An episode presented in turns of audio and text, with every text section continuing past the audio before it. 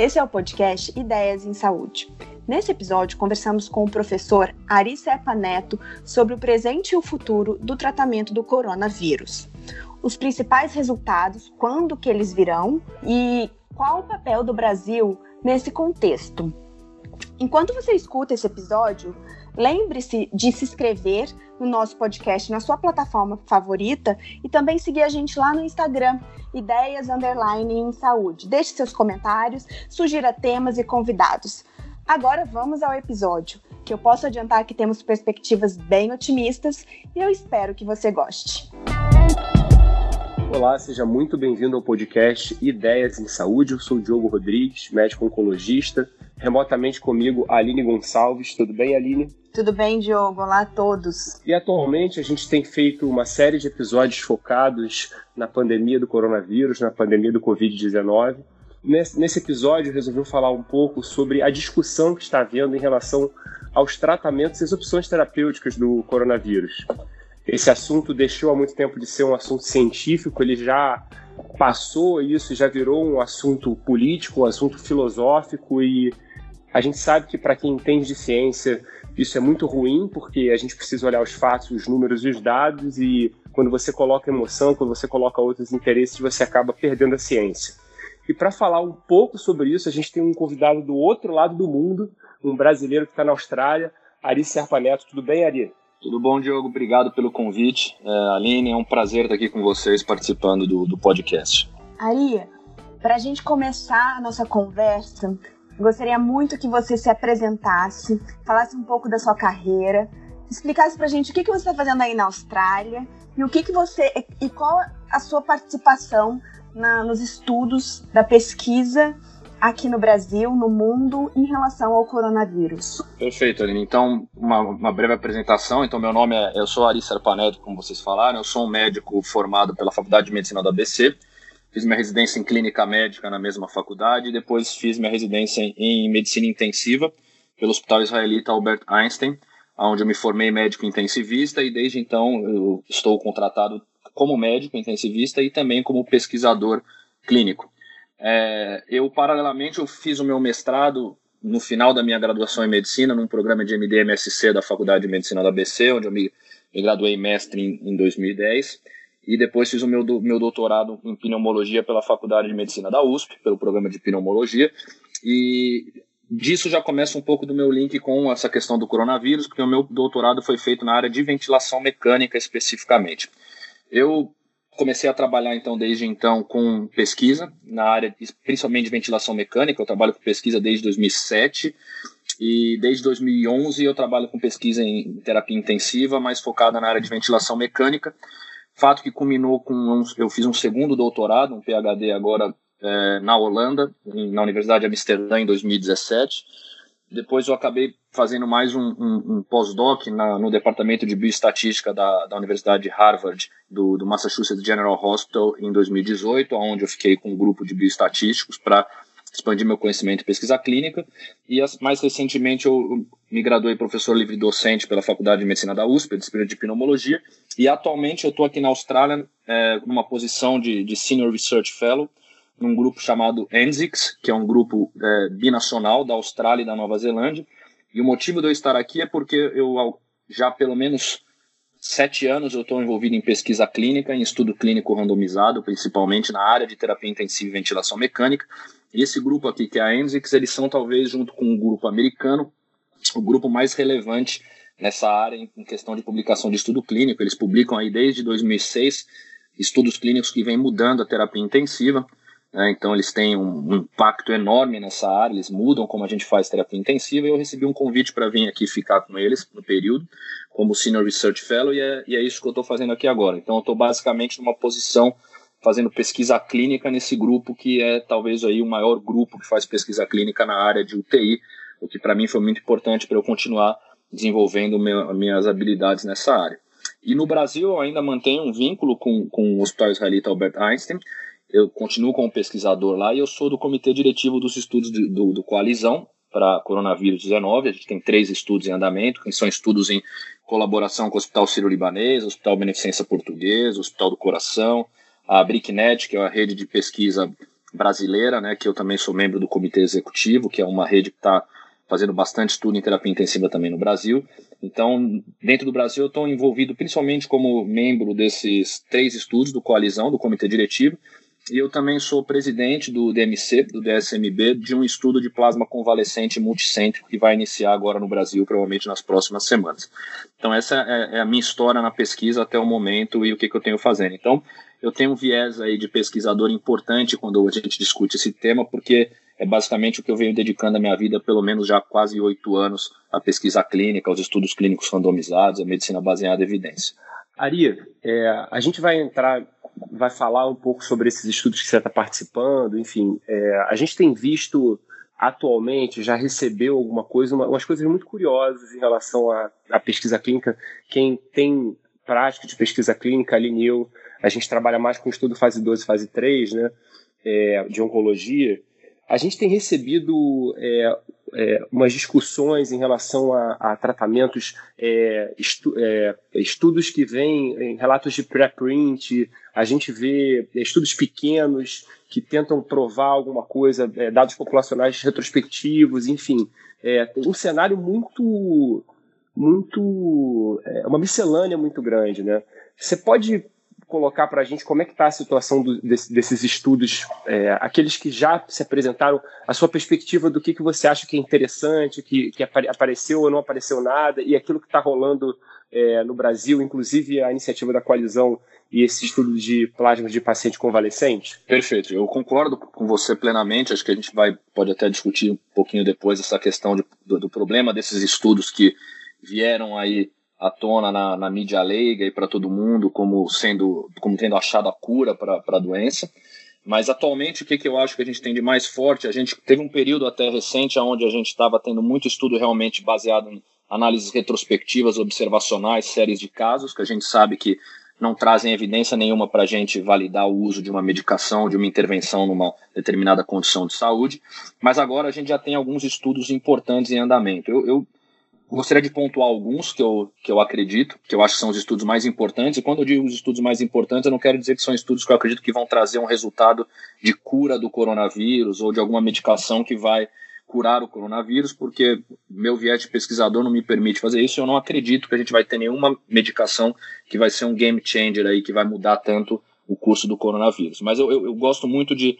Para mim, o primeiro trial que eu acho que tem que ser discutido é um trial que ele é chamado Remap Cap. Acho que é um trial que ele já vem acontecendo mais ou menos desde 2014. Ele é um estudo que eu gosto muito porque ele é um estudo muito inovador, ele é um estudo adaptativo, um estudo bayesiano, um estudo é, é, é, acoplado a prontuário eletrônico, um estudo completamente fatorial, que, tinha, que tem como objetivo avaliar diversos domínios de intervenção em pneumonia de comunidade. Então o início dele era assim, então ele tinha, tinha domínios de diferentes antibióticos, diferentes antivirais, diferentes corticoides, ventilação mecânica, então o mesmo paciente poderia ser randomizado para vários grupos. Só que esse estudo, os pesquisadores já foram espertos quando eles iniciaram, porque eles começaram esse estudo já com um domínio silencioso, que a gente chama de pandemia.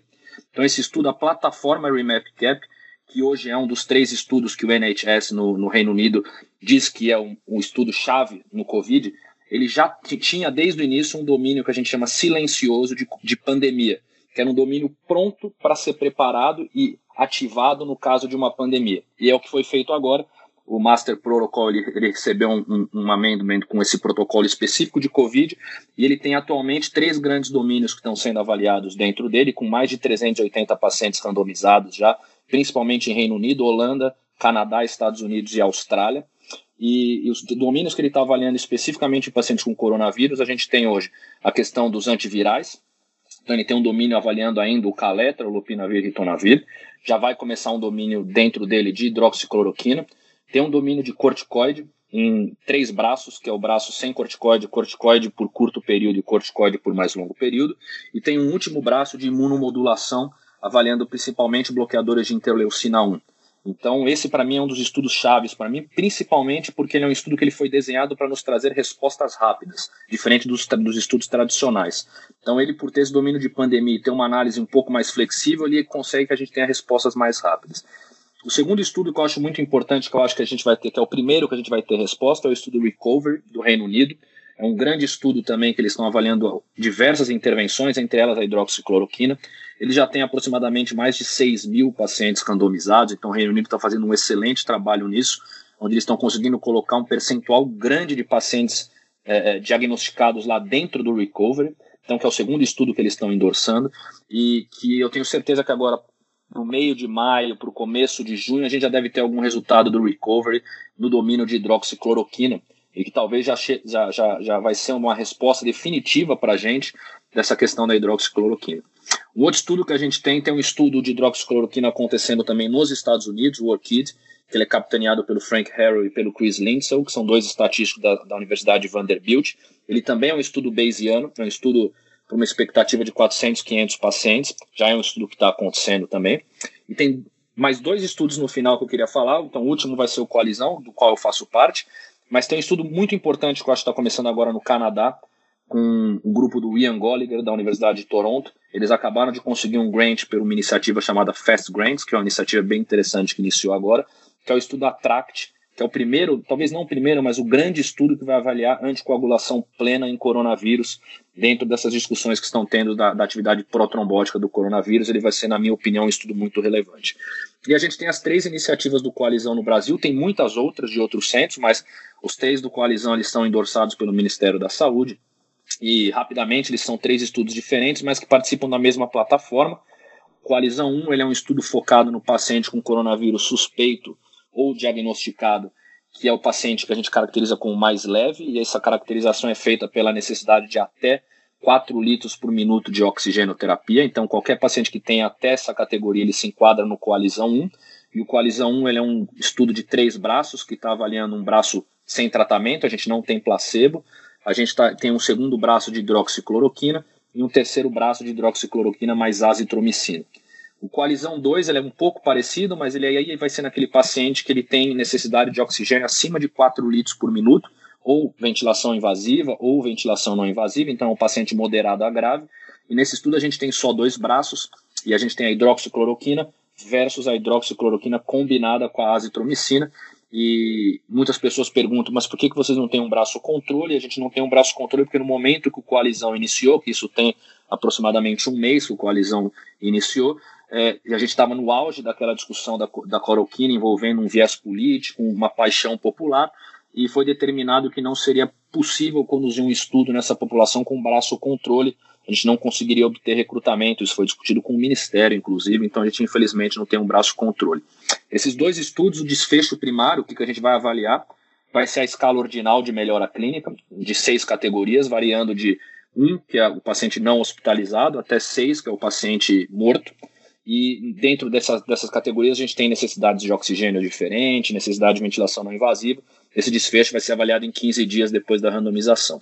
E o Coalizão 3 ele é um estudo restrito a pacientes com coronavírus graves com necessidade de intubação e síndrome do desconforto respiratório agudo associado, aonde vão ser avaliados, vai ser avaliado o efeito do corticoide, da dexametasona versus o não uso do corticoide, que é uma outra discussão muito grande na área sobre se você tem que usar ou não o corticoide é, nesses pacientes. Nesse caso, o desfecho vai ser, vão, vão ser os dias livres de ventilação mecânica em 28 dias, que é um desfecho muito utilizado na terapia intensiva. Coalizão 1 ele está desenhado para 600 pacientes, 200 por braço. A gente tem aproximadamente mais de 300 pacientes hoje no Coalizão 1, então a gente tem uma expectativa de a primeira análise interina vai ser na próxima semana, a gente tem uma perspectiva de, de término, acho que daqui umas três semanas. Coalizão 2, a gente tem aproximadamente 200 pacientes hoje randomizados, para uma expectativa de 420, mais ou menos, e que a gente acredita que também em 3, 4 semanas a gente consiga atingir. E o Coalizão 3 ainda está iniciando, a gente vai começar, tem alguns pacientes já em vista, e ele também tem um sample size ao redor de 200, 300 pacientes. Então, e, e a outra iniciativa que tinha no Brasil agora é o do plasma convalescente, que eu acho que é uma excelente iniciativa, um estudo multicêntrico pela pela Universidade de Campinas, a Universidade a, a USP de Ribeirão, o Hospital Albert Einstein, o Hospital Sírio-Libanês, que é um estudo também bayesiano, que a gente que eu faço parte do DMC, e que eles estão vão comparar o, o tratamento padrão versus o uso do plasma de convalescente em dois volumes diferentes, um volume mais baixo e um volume mais alto, na tentativa de provar que o volume mais baixo talvez seja suficiente sem expor o paciente ao risco da hipervolemia induzida pelo plasma. Esse estudo, a perspectiva é a randomização de 30 pacientes, né, 30 para cada braço, mas a gente já teve algumas reuniões e discussões de protocolo, que atualmente está na CONEP, a gente está aguardando a aprovação, mas que depois dos primeiros 30 pacientes randomizados para cada braço, a ideia é que a gente tenha análises interinas pelo desenho C Bayesiano e permitir essa flexibilidade, a gente tem análises interinas a cada 3, 4 dias e, e consiga trazer essas respostas aí o mais rápido possível para a população. Então, eu, eu, tenho, na minha opinião, o Remap Cap, o Recovery, o Attract no Canadá, os nossos estudos do Coalizão, esse estudo de plasma convalescente e o estudo de, de cloroquina também dos Estados Unidos são os estudos mais relevantes aí que ainda estão para sair. E a gente tem um estudo que deve sair nos próximos dias de Remdesivir, que é um estudo patrocinado pela indústria farmacêutica que produz a droga. A gente pode discutir também um pouquinho mais a fundo ele mais para frente. A gente ainda não tem resultado, mas uh, já vazaram alguns resultados aí mostrando que talvez a droga tenha tido um benefício marginal, mas ainda não foi revisado, ainda não foi publicado. Teve alguns problemas de metodologia no meio. Então a gente ainda não tem, mas também é um estudo muito aguardado, porque vai ser o primeiro estudo na pandemia de coronavírus, com 1.100 pacientes randomizados e controlado com placebo. Então, acho que é um, um milestone aí muito importante na pesquisa do coronavírus. Aí, só, só falando um pouco, um, desdobramento natural do que você acabou de falar, assim, você acha que dá, com os dados que a gente tem, esses, esses relatos anedóticos, é, que as pessoas muitas vezes tomam, como a gente pode falar mais para frente, é, muito mais para justificar uma coisa que ele já acredita. Você acha que dá para a gente bater o martelo atualmente com os relatos que a gente já, já viu circulando de que alguma droga funciona ou não? Ou a gente tem que esperar esses resultados mais robustos para dizer que ela funciona? Perfeito, Gil. Com certeza não. Com certeza nenhum dado que a gente tem hoje nos dá a possibilidade de dizer qualquer coisa sobre tratamento em coronavírus. A gente precisa urgentemente esperar os resultados desses grandes estudos que a gente discutiu.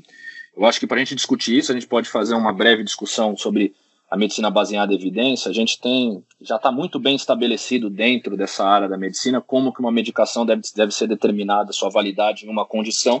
A gente tem fases de estudos, então é, é, fase 1, fase 2, 2A, 2B, fase 3 até você ter a liberação de uma medicação para ser utilizada numa determinada condição.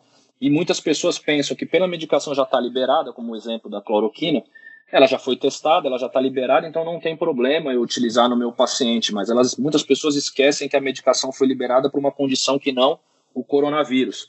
E isso impacta em muitas coisas, principalmente na população que usa essa medicação. Então, se a gente falar, por exemplo, do lupus, a medicação no lúpus ela vai ser utilizada numa população predominantemente, muitas vezes, é, feminina, mulheres, jovens, normalmente sem outras comorbidades associadas e com doses diferentes.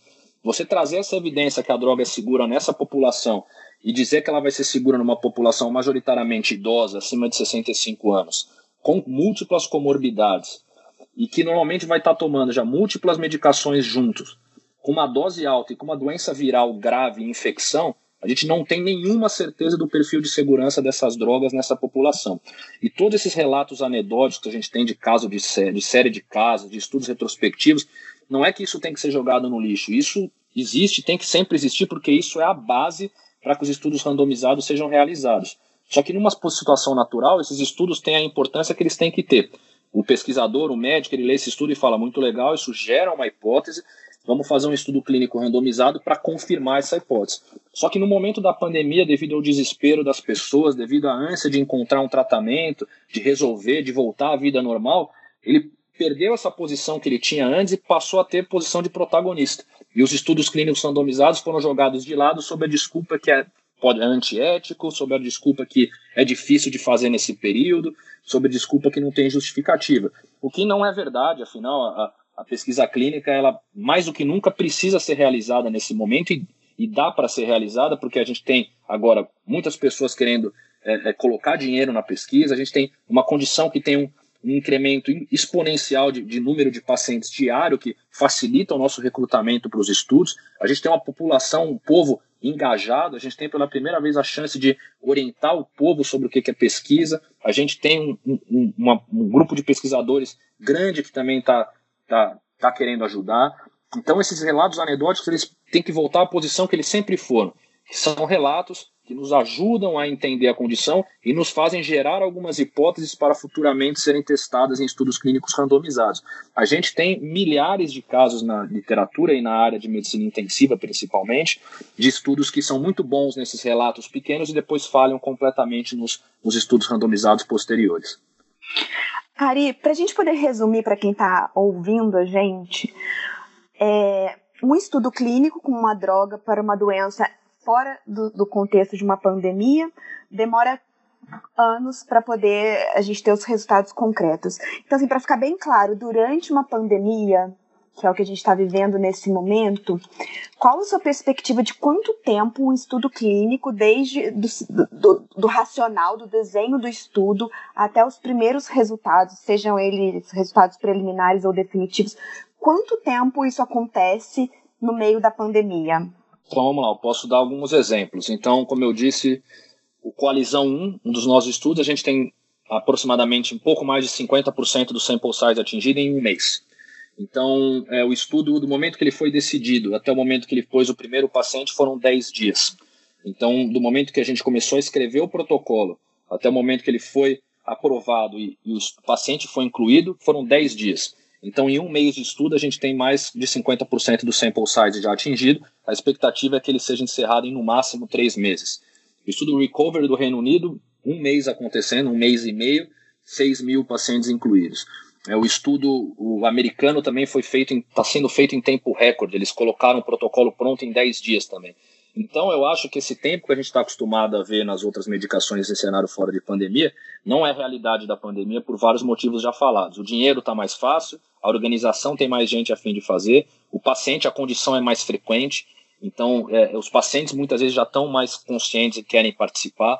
Então a gente tem barreira, a gente sabe, os estudos demoram e muitas vezes são interrompidos antes da hora, 80, 90% das vezes por falha de recrutamento. É uma coisa que não vai acontecer no Covid, está acontecendo na China porque o coronavírus acabou na China. Né? Mas então eu acho que hoje em dia, três meses é um, é um tempo assim bem justo para a gente ter resultados de estudos de coronavírus. E se a gente utilizar esses desenhos mais flexíveis que a gente comentou, adaptativos, bayesianos, isso é ainda mais rápido, porque o próprio RemapCap ele tem um, no domínio de coronavírus, ele tem um, um, uma via de comunicação direta do DMC, do Comitê de Monitoramento de Dados, com as responsabilidades dos países. Então, assim, eles têm comitê, o comitê conversando diretamente com o Ministério de Saúde, etc., para trazer os resultados preliminares direto para esses órgãos, caso eles sejam positivos ou não, para que as decisões sejam tomadas mesmo antes da publicação dos resultados finais. Então, a gente tem vias hoje que nos ajudam a ter essa resposta rápida no momento como a pandemia. A ideia de que o estudo clínico randomizado ele demora para acontecer,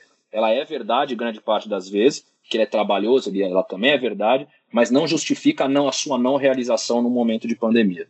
Perfeito. E uma outra dúvida que vários colegas já, já a gente discutiu com vários colegas, enfim, nenhuma pandemia. Como fica a questão do termo de consentimento livre e esclarecido, que é fundamental para um paciente participar de, um, de uma pesquisa clínica? O paciente, é, o paciente ele provavelmente a, a, inclusão, na verdade, durante a pandemia é muito mais fácil, mas Sim. existe uma certa resistência dos pacientes em relação aos estudos que têm braço controle e o, o temor de cair nesse braço controle tendo a infecção. Como é que você vê isso no dia a dia do recrutamento? É, isso, isso é um problema, isso é um, isso é um problema sério no Brasil, principalmente por conta de toda essa, essa discussão acalorada que aconteceu na mídia leiga, envolvendo política. Então, realmente, às vezes é muito difícil a gente encontrar pacientes que falam que, se, ainda mais no estudo sem placebo, isso fica ainda mais difícil no estudo sem placebo, porque o paciente, e o paciente, o médico, todo mundo sabe que o paciente caiu no grupo que, entre aspas, e eu gosto, eu vou frisar, entre aspas, não está sendo tratado, porque, na minha opinião, a gente não tem tratamento e não vai ter nenhum tratamento, mas o médico tem essa, essa cabeça, ele não está sendo tratado, e o paciente também. Então isso dificulta ainda mais a ausência do placebo. A gente tem visto que muitas vezes os pacientes não são a maior barreira. A gente tem encontrado muito isso em muitos hospitais. Os pacientes não têm sido a maior barreira de recrutamento. A maior barreira tem sido o médico. A gente tem encontrado muito isso. É, a gente até brinca que a melhor forma de você resolver o coronavírus num centro é que ele se torne parte da pesquisa, que aí todos os pacientes desaparecem, ninguém mais tem paciente para colocar no estudo.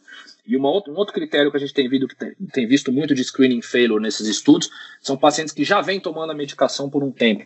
Então, que também se tornou uma coisa no Brasil agora que é, a gente dá a medicação para o paciente em casa e, e, deixa acontecer, o paciente chega no hospital e já está tomando hidroxicloroquina, azitromicina há três dias e isso não dá para colocá-lo no estudo. Então, muito mais do que recusa de paciente, o nosso principal problema tem sido resistência de médico, que alguns médicos têm realmente essa cabeça, e a questão do paciente já estar tá recebendo a medicação muitas vezes, é, o que inviabiliza o seu recrutamento.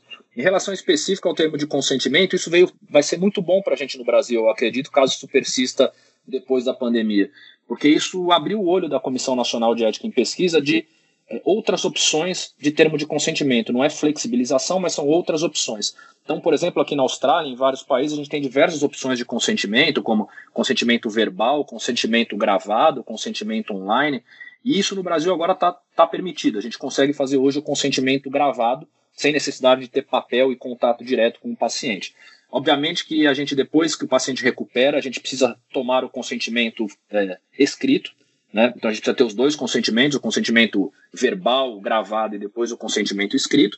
Mas para mim isso já é um grande avanço em pesquisa, porque isso vem em linha com os grandes centros de pesquisa é, de, de, formas alternativas de consentimento. Então isso também foi um ganho bom para a gente durante a pandemia. Mas sem dúvida nenhuma a maior barreira hoje para os estudos clínicos no Brasil, isso no Brasil, é os pacientes que já vêm tomando medicação e a resistência do médico em, em incluir o paciente no estudo, porque muitos médicos eles têm a certeza de que a medicação funciona ou eles têm um, uma, uma necessidade intrínseca de fazer alguma coisa, mesmo que esta coisa não tenha evidência nenhuma. O, o médico ele tem dificuldade de aceitar que né, talvez naquele momento ele tenha que não fazer nada e que não fazer nada é a melhor forma de você tratar o seu paciente. Aí ele, na ânsia de tratar aquela ansiedade dele de eu tenho que fazer alguma coisa, ele acaba dando remédio que não tem evidência nenhuma e isso acaba dificultando incluir o paciente nos estudos. Porque, na verdade, você não está não fazendo nada, você está oferecendo o melhor suporte. É, Perfeito. Não medicamentoso disponível, Perfeito. né? Então, o controle é, é justamente isso. Uma outra Perfeito. dúvida: no Coalizão 2 não tem o braço controle, mas nos outros estudos, é, mundo afora, é, tem esse braço controle. Algum desses estudos é permitido crossover entre os braços em algum momento ou não? Não tem esse desenho. É, eu não posso falar por todos, mas eu posso falar por, pelos nossos e pelos outros maiores que eu conheço. Não, o crossover ele não é permitido em nenhum momento porque não se entende que a medicação testada ela pode trazer algum benefício que o paciente deveria obrigatoriamente sofrer esse crossover. Então a gente não tem é, permissão de crossover no, no, coalizão e a gente não e nos outros grandes estudos também não existe previsão de crossover para cloroquina ou para qualquer outra intervenção que seja testada pela questão simples que não existe evidência que pode ter qualquer benefício que justifique o crossover do paciente em algum momento. Então, isso não é previsto. E para a gente finalizar essa, essa discussão da, da, dos estudos em andamento, então você acredita que os principais, os, os primeiros resultados desses estudos randomizados, é, confiáveis, eles estão para sair agora na, na, primeira quinzena, no máximo na segunda quinzena de maio? Isso, então acho que a gente vai ter nas próximas semanas já o estudo de Remdesivir, que vai sair agora aí, provavelmente nas próximas semanas. Eu tenho quase certeza que o Recover deve publicar uma primeira parte dele agora, final de maio, começo de junho. O Remap Cap está hoje, eu estou checando aqui, ele está hoje com 325 pacientes randomizados só no domínio de Covid, então já deve pintar alguma coisa dele também no final de mês de maio. O nosso estudo, o Coalizão, a gente vai ter a primeira interina, análise interina agora dia 7 de maio, então a gente já vai ter a primeira análise desses primeiros 300 pacientes do Coalizão 1. Não sei se vai ter alguma coisa que a gente muito exacerbada para a gente trazer para a população, porque ele tem as regras, suas regras de interrupção, é, tanto por, por malefício quanto por, por benefício. É, na nossa discussão com o DMC do estudo, que é um grupo muito forte de, de clinical trial aqui da Austrália, essas decisões vão ser muito mais baseadas no contexto clínico do que no contexto puramente estatístico, para a gente interromper o estudo antes. Mas o coalizão também, eu acredito que em três, quatro semanas também já vai ter alguma coisa para a gente discutir. Então, acho que o mês de maio vai ser um mês produtivo para quem está interessado em pesquisa em, em coronavírus. Então vamos aí, preparar para a gente estudar bastante no mês de maio, né? Exatamente, exatamente. E, e, aí, Ari, a gente entra na questão, e aí é, é uma questão mais, é, como a gente falou, política, uma questão mais pessoal mesmo. A gente tem aqui no Brasil o, o, o Capitão Cloroquina, né? Que o, o, é o presidente que defende é, ferrenhamente essa questão da, do tratamento com a cloroquina, a gente tem as Trump Pills lá nos Estados Unidos, enfim. É, e aí, em algum momento, inclusive, eu vi um tweet essa semana dizendo: ah, deixa eu entender, cloroquina é para o republicano, Remdesivir é para o é pro democrata. Como é que você vê, cara, assim, do ponto de vista de pesquisador, como é que você vê essa polarização política entrando na ciência e, e certamente atrapalhando inclusão de pacientes, determinação do médico de incluir o paciente em pesquisa clínica. Como é que você vê isso? É, isso, isso é um problema, assim, acho que a, a, a pior coisa que a gente está vendo nessa pandemia dentro da ciência é essa interferência política em questões que não existe, não tem que existir política, né? É, eu acho que, que é, é é, é, justo todo mundo querer uma novamente querer uma solução para isso quanto antes. Todo mundo quer retornar à sua vida normal. Todo mundo quer perder o medo de, de morrer, de ter um ente querido que pode vir a morrer. Todo mundo quer voltar a encontrar os amigos, quer voltar a trabalhar, tem medo da recessão econômica. Só que a gente não pode deixar que todos esses nossos medos nos façam esquecer tudo que a gente construiu até hoje e justifique medidas desesperadas como essa. Então, quando a gente entra em política, eu não sou especialista em política, nem gosto de falar muito em política, eu acho que cada um tem que estar no seu, na sua área de atuação. O político ele não é um cientista, ele, ele, ele não entende grande parte das vezes nada de ciência, e agora com, a facilidade das redes sociais, a gente pode escrever o que a gente quiser, a hora que a gente quiser, e isso acaba viralizando. E para a gente dentro da pesquisa isso é muito ruim, porque por vários motivos, como a gente discutiu aqui, o paciente chega para você, ele quer tomar o remédio porque o presidente falou, porque viu no Twitter, porque viu na Globo, porque viu na Record, porque viu na Bandeirantes, porque viu na TV, né? É, o médico que não estuda tanto, ele tem certeza também que funciona. Isso dificulta o andamento dos estudos, dificulta o recrutamento dos estudos. A gente tem um apoio do Ministério da Saúde, a gente tem que falar isso aqui. O Ministério da Saúde, desde é, da, da, do, do, mandato do Mandetta até agora o novo ministro, eles estão apoiando os estudos do Coalizão de forma importante desde o início, a, MS está apoiando com medicação e etc. Só que não adianta a gente ter o apoio do, ministro, do, do Ministério da Saúde e na grande mídia e para a população leiga a gente ficar falando o contrário, porque é, o povo ele não tem discernimento para entender o que é essa ciência tão intrincada que a gente está discutindo aqui. Então a gente poderia estar tá usando esse momento para educar a população de novo, para entender o que é pesquisa clínica, para entender o papel importante que o povo tem na geração de conhecimento, né? Pela primeira vez eu brinco, meus amigos que não são médicos, eu acho que finalmente eles entenderam o que eu faço. Até no começo da pandemia eles não sabiam o que eu faço. Agora eles entenderam. Então isso é o lado bom da pandemia. Meu pai, minha mãe, meus amigos querem entender, mas o que é esse tal de randomização que você fala? O que é isso de estudo clínico? Por que, esse estudo não é que a droga funciona? E quando a pessoa está disposta a aprender, ela consegue aprender. Aqui na Austrália a gente tem é, a mídia, ela, ela, ela é grande parte dela tem um papel um pouco diferente. A gente tem sites de disponibilidade para consumidores que são muito mais. No Brasil a gente tem também, mas não é tão disseminado. Tem é, é, é, anúncios de TV falando sobre estudo clínico, randomização. Isso, isso é muito natural. A gente podia estar tá usando isso por esse lado, mas infelizmente quando a gente entra nessa briga de eu quero isso, eu quero aquilo, eu acredito nisso, eu acredito naquilo, a gente perde toda toda a característica da ciência, porque o, o cientista, eu sempre falo isso, o cientista ele não está fazendo um estudo para provar que algo funciona ou para provar que o que ele acredita funciona. Né? O cientista que faz isso, ele não é cientista, ele vai se frustrar a cada momento que ele fizer um estudo e encontrar que aquilo que ele acredita, aquela premissa que ele tem como credo, não é verdadeira. O verdadeiro cientista ele testa hipóteses. Ponto final. Então eu tenho uma hipótese que essa medicação pode reduzir mortalidade no Covid. Eu vou testar essa hipótese e essa hipótese pode ser verdadeira, ele vai reduzir ainda bem, ou ela pode ser uma hipótese que não é verdade e a medicação não vai ter efeito nenhum. Só que para o verdadeiro cientista, isso ainda assim é um grande resultado, que ele vai estar respondendo a sua principal pergunta.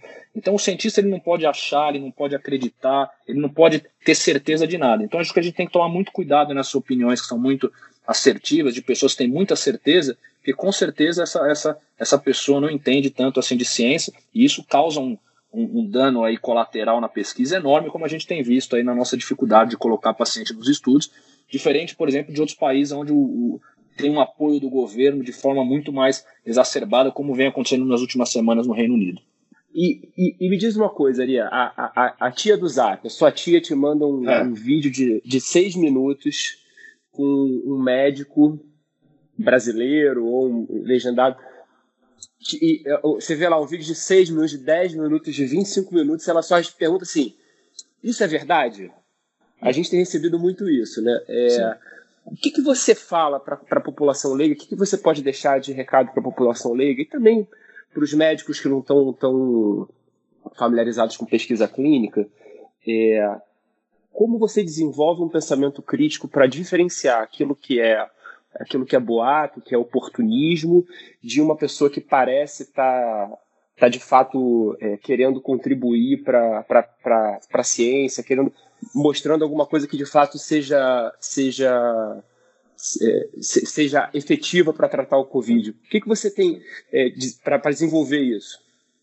É, excelente questão, resposta difícil, mas passei muito por isso, ainda passo.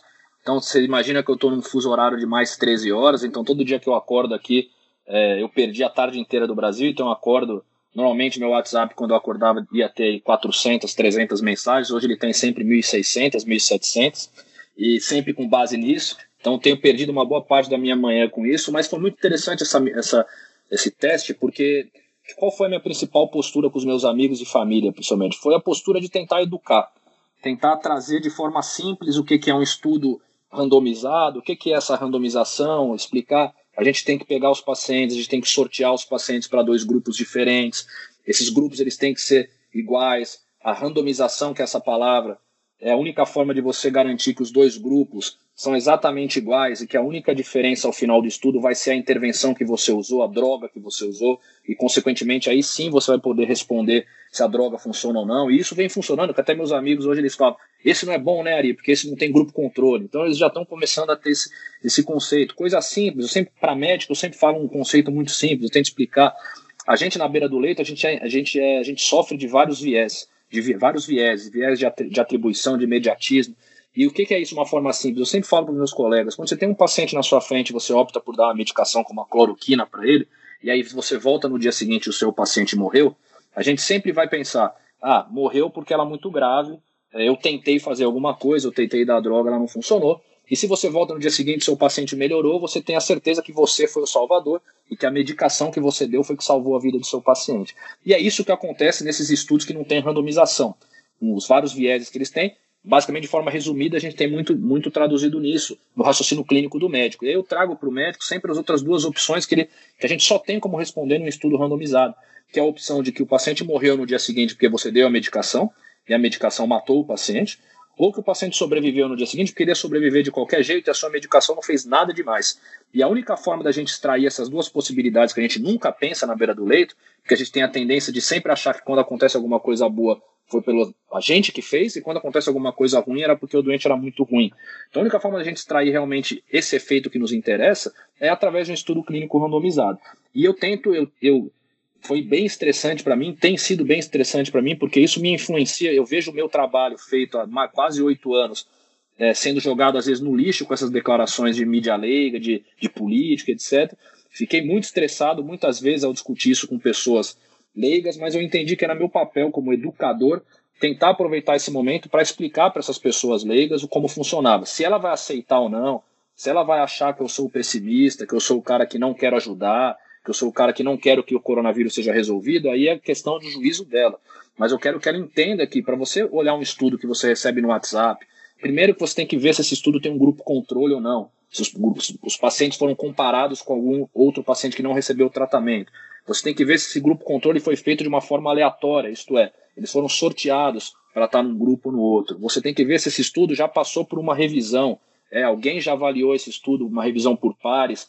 O pré-print eu acho que ele é muito importante nesse momento, mas ele tem que, ser, tem que tomar um pouco de cuidado, porque você pode colocar um pré-print aí a qualquer momento sem muito controle. Então acho que o nosso, papel de educar nesse momento é também, é, apesar de ser muito difícil, é uma oportunidade única para a gente tentar colher frutos no futuro. Inclusive hoje eu já mandei em todos os meus grupos, todos os meus grupos de WhatsApp é, opiniões minhas sobre esse futuro estudo do Remdesivir que vai sair dos Estados Unidos, porque já saiu na mídia que resultados promissores, que as ações da, empresa explodiram, e eu já mandei, eu até usei também uma mídia leiga aqui do, do The Guardian, aqui da Austrália, que tem, tem comunicações muito boas para a população que não é médica é, sobre o estudo. Eu já comecei o, o, dia no Brasil, aqui finalizei o meu dia falando, bom, eu sei que já vão muitos perguntar, tá aqui porque o estudo tem um grande potencial, mas também porque a gente tem que tomar cuidado. Então acho que esse trabalho de educação é que vai conseguir aos poucos e, e, iniciativas como essa né, de podcasts. É, é muito interessante você levar um cientista num programa. A gente tem visto, visto cientistas tendo espaço em programas de televisão. Acho que isso é muito importante. Nunca tiveram e agora estão tendo espaço em horários nobres na televisão. E aí esse é o nosso papel como educador de explicar para as pessoas que tem que buscar informação em fontes fidedignas. Não é no WhatsApp, não é no, no às vezes não é no jornal, né? Tem que procurar a informação de uma forma mais mais controlada, não é no Twitter porque alguém escreveu. Então Acho que isso é uma, a gente tem um papel de educador aí muito importante nesse momento. Foi perfeita a sua colocação e, e, é, e é simples assim. O que o paciente usa hoje para tratar a hipertensão arterial, diabetes, o câncer, todas essas medicações, elas foram submetidas a esse tipo de estudo antes para hoje serem eficazes no tratamento. Então esse racional ele é aplicável ao Perfeito. coronavírus principalmente o, o, agravante é que a gente vive, a gente está vivendo diariamente essa pandemia e o, te, o temor, o medo de todo mundo. Mas eu acho que o medo, o temor não pode deixar a gente esquecer que tudo que a gente faz hoje em medicina foi testado dessa maneira e que a gente não pode perder esse foco. Para a gente finalizar, Ari, é, você já pontuou, já falou de algumas de alguns pontos que realmente vão mudar no futuro da pesquisa clínica depois dessa grande experiência que a gente está vivendo em pandemias. Mas você pode fazer para a gente um resumo de quais são as suas perspectivas, o que, que você acha que vai mudar no cenário da pesquisa clínica depois que a gente passar por, essa, por esse furacão, por essa pandemia, e se você acha que a gente vai estar tá dessa maneira preparado para enfrentar outras pandemias no futuro? Você acha que a gente já vai estar experiente com essa situação. Queria que você colocasse para a gente, para a é. gente poder finalizar a nossa conversa. É. É, eu espero que sim, Aline. Então, eu quero é, aproveitar e já fazendo o gancho. É, eu acho que a pandemia tem que servir para a gente voltar, parar, pensar e voltar a aceitar que muitas vezes o que a gente faz é, é bom o suficiente para os nossos pacientes. Então, acho que vale sempre a lembrança que as boas práticas clínicas, que são diretrizes que nos ajudam a ter uma boa prática durante um estudo clínico, proteger o paciente durante o estudo clínico, um embrião das boas práticas clínicas, não era exatamente esse nome, mas começou a ser discutido na Segunda Guerra Mundial, que era um momento de exceção, onde as pessoas acreditavam que por a gente estar vivendo um momento como aquele, era justificado fazer o que quisesse. Né? Então a boa prática clínica veio para tentar controlar isso e é o que a gente está vendo hoje na pandemia. Muita gente falando como é uma pandemia, uma coisa que a gente nunca viveu, um desespero, a gente pode fazer o que a gente quiser. A gente pode dar drogas de uso compassionado para o paciente, pode usar medicação que não tem comprovação, né? E muito pelo contrário, é, é, justamente nesses momentos de exceção que a gente tem que tomar mais cuidado para proteger o nosso paciente, né? E não fazer, porque as pessoas não podem usar isso como uma desculpa para para fazer o que bem entendem e colocar em risco os pacientes. Então, acho que eu espero que, que, que isso sirva para conscientizar a população, principalmente no Brasil, de finalmente entender o que é ciência, finalmente entender o que é um estudo clínico, finalmente entender o papel importante que eles têm na formação desse conhecimento, que, que muitas vezes a gente não, os pacientes não conseguem entender por que, é importante eles participarem de um estudo, se eles têm a chance de cair num grupo placebo, por exemplo. Então, acho que isso, de novo, acho que a gente tem que usar esse momento para educar e não para desinformar, principalmente também de médico, porque médico para mim é ainda mais inaceitável, porque o médico tem uma formação técnica, e a gente e para mim foi assustador ver como a nossa formação técnica é frágil nesse, nesse aspecto, quando eu converso com os meus amigos sobre isso. Então, eu acredito que a pandemia pode trazer benefícios nesse sentido da gente voltar a pensar em ciência, voltar a dar valor à ciência, dar mais espaço para os pesquisadores falarem, a população entender o seu papel e principalmente do ponto de vista técnico de pesquisa, eu espero que as, que as decisões do Comitê Nacional de Ética em Pesquisa, os grants, eles persistam depois. Eu realmente espero que essas não flex, eu não gosto de usar o termo flexibilização, porque podem achar que a Comissão Nacional de Ética e Pesquisa está facilitando alguma coisa. Não é flexibilização, mas é readequação ao mundo atual, como essa questão de formas alternativas de consentimento, aprovações rápidas. Então, quando você manda um estudo para a Conep, a média, eles falam 30 dias, mas quem faz sabe que demora 60, 90 dias para você ter uma aprovação.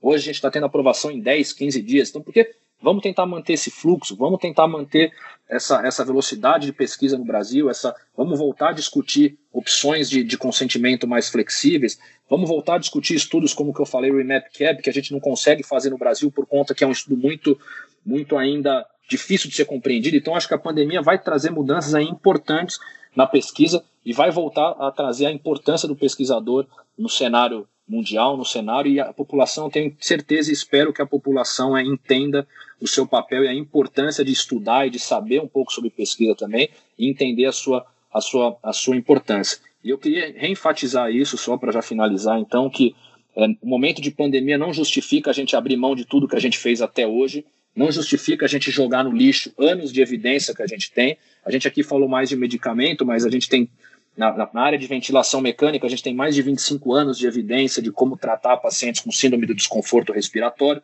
que é a condição que o paciente com Covid se apresenta.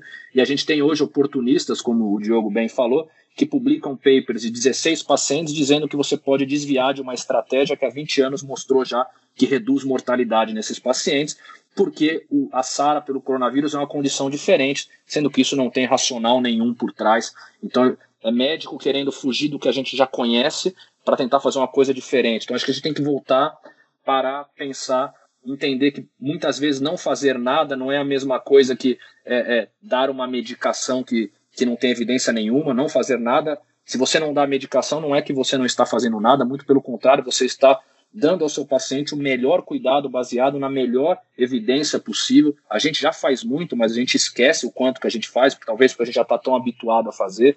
Então, eu sempre quero tentar deixar isso na cabeça do médico. Segura a ansiedade, evite tratar a sua ansiedade, não, não tenha esse pensamento de que ah, eu vou ficar lá parado olhando o paciente morrer. Não, não é isso. Você vai estar tá, sim ainda dando o melhor cuidado para o seu paciente e coloque os seus pacientes em estudo. Porque o paciente dentro do estudo é a melhor forma dele estar protegido no momento desse. É, o estudo ele é todo monitorado, ele tem comitê externo, ele tem a de evento adverso. Então, o paciente, ao invés de dar uma droga em uso compassionado para tratar a sua ansiedade, coloque o seu paciente no estudo, ele vai estar sendo bem monitorado, ele vai estar protegido e ele vai estar colaborando para a ciência e para a formação do conhecimento. Eu acho que é essa mensagem que a gente tem que tentar tirar ao final dessa pandemia, a importância de tudo isso que foi esquecido por um bom tempo. Ari, muito obrigado por ter aceitado o convite. A conversa foi muito boa. É, já, já fica aqui o canal aberto para você. Assim que você tiver algum resultado interessante que você acha que vale a pena esmiuçar mais do que você coloca, às vezes, numa entrevista para um, jornal, você coloca em alguma mídia social ou uma mensagem no WhatsApp, a gente vai estar tá, é, de portas abertas aqui para falar com você, qualquer novidade. É, a gente sabe que tem médicos que escutam nosso podcast, público leigo, mídia, político. Certamente o ministro da Saúde vai receber esse episódio também para escutar. Então já fica aí o agradecimento e, e a certeza de que o que a gente puder fazer aí para aumentar a comunicação de boa qualidade da ciência para combater o Covid e outras, e outras é, formas de difundir melhor a pesquisa clínica você pode ter certeza que esse, esse canal aqui está aberto para você. Obrigado mesmo. Eu agradeço vocês também, Aline e Diogo. É foi um prazer. Contem comigo para. Eu, eu sou uma pessoa, eu não participo muito de, de iniciativas é, assim, por, porque eu sou um pouco mais reservado, mas eu entendo a importância e acredito no trabalho sério que vocês fazem é, e, e na ideia da gente conseguir comunicar com a população. Acho que é muito importante nesse momento. Então contem comigo para sempre que vocês precisarem. Vocês, eu estou aberto a discutir, a conversar. Eu acho que a gente tem, tem que ter paciência, a gente, o trabalho está sendo feito, a gente tem que reconhecer as pessoas que estão fazendo esse trabalho, reconhecer o trabalho do, dos hospitais, dos médicos que estão na linha de frente, dos pesquisadores que estão fazendo isso, dos médicos que estão tentando fazer o melhor para os seus pacientes, dos pacientes que estão colaborando com os estudos, dos, do, do, Ministério da Saúde, que desde o começo colaborou com a coalizão, como a gente disse lá no meio da, da conversa. Então, acho que essas pessoas têm que ser bem reconhecidas e eu queria agradecer novamente a oportunidade por discutir um pouco e estou à disposição sempre que vocês precisarem. Muito obrigada, Ari. Eu sou uma fã de carteirinha da pesquisa clínica e fiquei realmente encantada com a nossa conversa e estou mais otimista em relação a esses estudos que estão em andamento e os resultados próximos que teremos. Eu espero que você que esteja ouvindo a gente tenha gostado também e a gente se vê nos próximos episódios. Tchau, tchau. Obrigado, tchau, tchau. Obrigado.